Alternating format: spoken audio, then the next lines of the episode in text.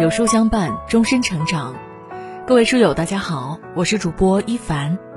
今天要和大家一起分享的文章叫做《这七个女人承包了2020年所有的泪点》，一起来听。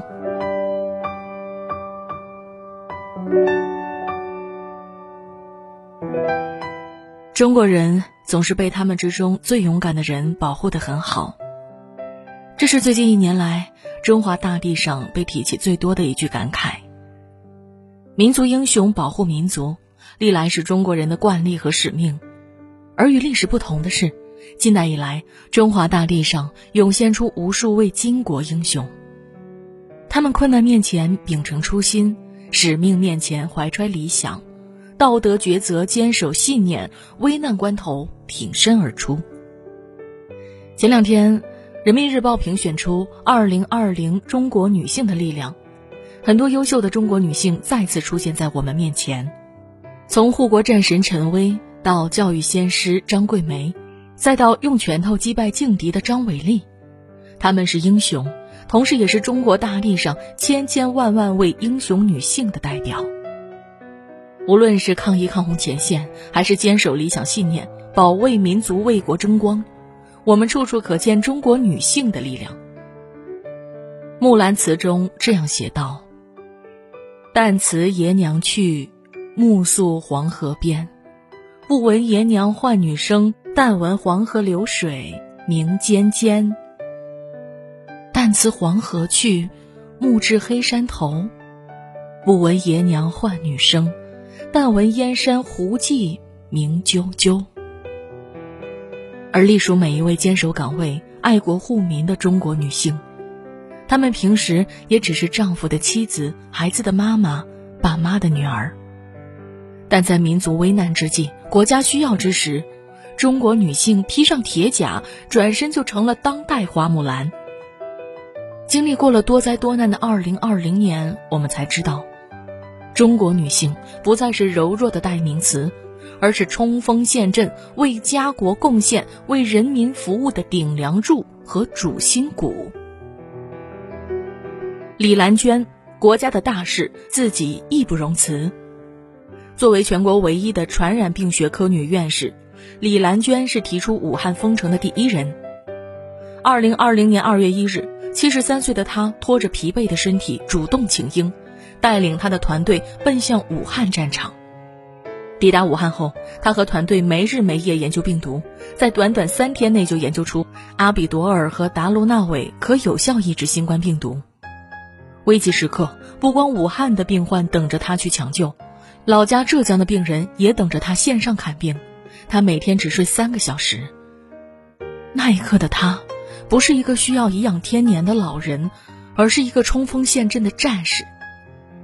他的治疗方案将无数危重病人从鬼门关拉回来，让他们重获新生。为增加病人信心，他每天和他们面对面交流。他从不怕将自己置于危险境地，只怕与死神的战争没有尽快打赢。面对造谣，他异常冷静。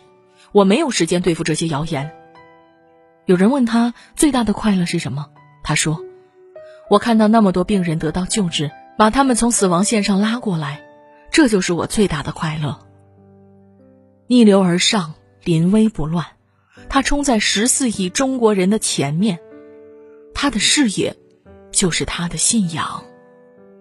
正如陈丹青所说：“一个有英雄的民族，希望就不会磨灭。我们何其有幸，有这样的女国士保家护国。她是真正值得被所有人铭记一生的女神。”女性并不只有柔弱这一个代名词，女性也可以如磐石一般坚韧，肩上扛起整个国家的重担。陈薇，除了胜利别无选择。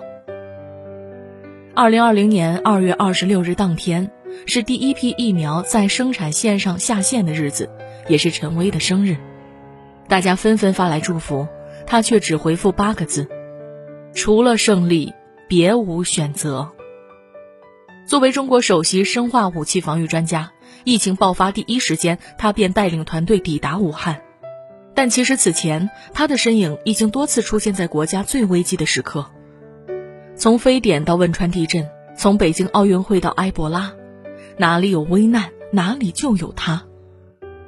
疫情爆发后，他没有一天休息，短短半年内白了头发。他虽然是一个军人，但她也是一个有丈夫有儿子的女人。她的父母一直在等她回家，但她说：“穿上这身军装，就意味着这一切都是你该做的。”二零二零年九月八日，全国抗疫表彰大会上，陈薇荣获“人民英雄”的称号，实至名归。这一刻，女性与战士这两个身份并不冲突。想起形容古代女英雄梁红玉的一句古诗：“淮安义女褪红妆，披甲带刀上战场。”如今，用在陈薇身上也毫不违和。钢铁般的意志不是天生就有，而是在一次次为祖国冲锋陷阵中历练出来的。他的精神令我们深思：人活一世，总要实现自己的价值，为何不把一件事情做到极致？用极致的态度追求一个目标，即使我们以渺小启程，但终将以伟大收场。张伟丽，公主的光芒是赢来的。早点结束比赛是对对手最大的仁慈，这是张伟丽第一次公开演讲中的一句话。二零一九年，作为中国 MMA 运动员的她，是第一个在 UFC 夺冠的中国人。二零二零年妇女节当天，他击败波兰选手乔安娜，成功卫冕黄金腰带。他的胜利成为妇女节当天最好的礼物，他的独特魅力也成功被无数人圈粉。赛前面对对手的挑衅，他直接霸气回怼。赛场上，面对五个回合的持久战，他坚韧不屈。赛后，他被外媒 ESPN 评为2020上半年综合格斗项目最佳女运动员。她用自己的行为为性别偏见证明，没有什么职业是女性无法胜任的。从她身上，我们看到了一种充满力量的自信。正如张伟丽自己所说。公主的光芒是迎来的。一个自信的女人，从不让外界定义自己的人生，只要有不肯屈服的勇气，他就可以活出任意想要活出的姿态。周成玉，任何困难都能承受。连接器完美脱落，连接器家族牛，预祝嫦娥五号顺利返回。这是嫦娥五号发射三小时后，周成玉发的一条朋友圈。身为九零后的她，毕业短短两年便成为文昌发射场第一位女指挥。他经历过五次测发任务，每次换岗会面临不同的考验，挑战巨大，但他从不畏难。工作时的他，经常要跨越一百八十多个倾角、接近九十度的钢铁台阶，到达十五层。普通人爬一趟都浑身冒汗。而身高一米五八的他，每天手脚并用的爬上去，往返四趟，只能容下三人的工作间没有空调，反被气流噪音充斥。这样的环境，男同胞都不敢轻易尝试，他却坚持了整整六十天，从未喊过一句累。任务中，周成玉指挥的连接器系统是发射场的动力系统和加注系统的关键枢纽，一不小心就会踩雷。但他还是将压力扛了下来，顺利完成任务。周成玉说：“无论是频繁换岗，还是爬十五层，他都能承受。她是人们心中真正的火箭少女，航天花木兰。小小的身躯里集聚着巨大的能量，她勇敢尝试突破自我，早已颠覆了人们对女性的刻板印象。人生就是一个不断过关斩将的过程。”困难模式是常态。一个人若消除内心的阻力，迎难而上，你就是了不起的自己。樊锦诗，敦煌是我第二个爱人。樊锦诗曾说：“如果我死时让我留一句话，我就留‘我为敦煌尽力了’。”一九六三年，他从北大历史系毕业后。毅然决定来遥远的西部守护敦煌，这一守就是半生。他将动摇数字化，动摇摄影、数据留存、球幕电影，他一做就是二十年。有了他的付出，我们才得以云游敦煌，在手机上看到一幅幅清晰的壁画。敦煌七百三十五个大大小小的动摇，他了如指掌。随便指出一幅画，他都能快速判断出属于哪一个动摇、哪个年代以及什么风格。五十七年来，她与丈夫分居十九年，和孩子聚少离多。别人晚年时退休在家享受天伦之乐，可他仍在为敦煌事业鞍前马后。苍凉的黄土，乱窜的老鼠，这些恶劣的环境丝毫动摇不了他守护敦煌的心。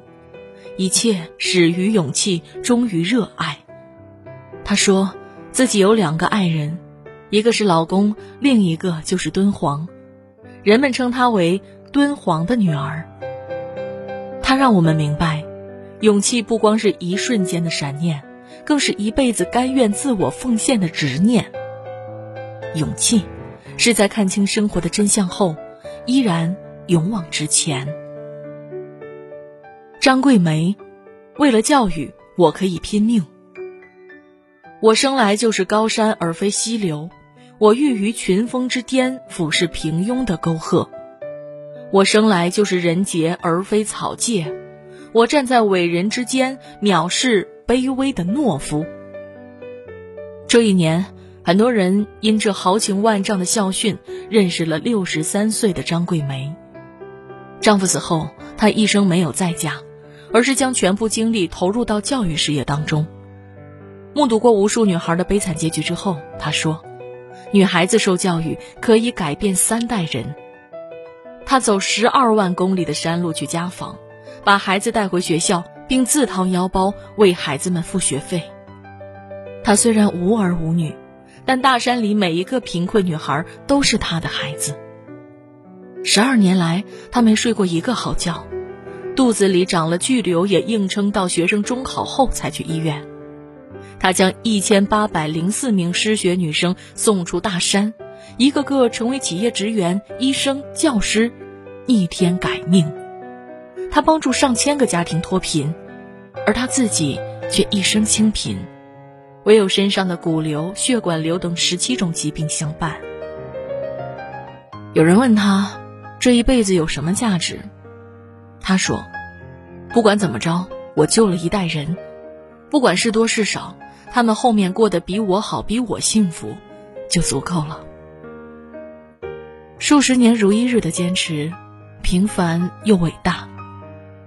十二月十二日，张桂梅被中宣部授予了“时代楷模”的称号。社会上需要更多张桂梅这样的人，唤起女性的觉醒，用知识改变命运。我们敬佩她不抛弃、不放弃的精神，更崇拜她高贵的灵魂。顾城有句诗说得好：“人可以生如蚁，而美如神。”一个人真正的高贵，是深入骨子里的优雅。容貌可以改变，但灵魂不会。长路奉献给远方，玫瑰奉献给爱情。我拿什么奉献给你，我的爱人？歌德说过：“永恒的女性引导人类前进。”这个时代，女性不再被定义，而是打破传统标签，用自己的力量将大众的刻板印象改写。二零二零年，我们虽领略过不少人间疾苦，但这些神一样的中国女性。引领着我们向光亮的世界前进，为我们点燃希望。艰难困苦时，他们用坚韧不屈的精神告诉我们：一个人可以被毁灭，但不可以打败。备受歧视时，他们用自身行动反抗性别偏见，让世界看到女性更多的可能性。社会施压时，他们用顽强的拼搏对抗命运，向所有人证明：女性照样能扛事儿。越是低谷的时刻，越是他们绽放自己生命力的时刻。他们早已跨越了性别的障碍，与世界建立了更加紧密的联系。生命无常，品格有价，他们值得被记住。在这里，向这些优秀的女性前辈们致敬，也向千千万万个为生活努力奋斗的中国女性致敬。未来，愿我们摆脱旧有观念，挣脱性别藩篱，看见中国女性的伟大力量，继续砥砺前行。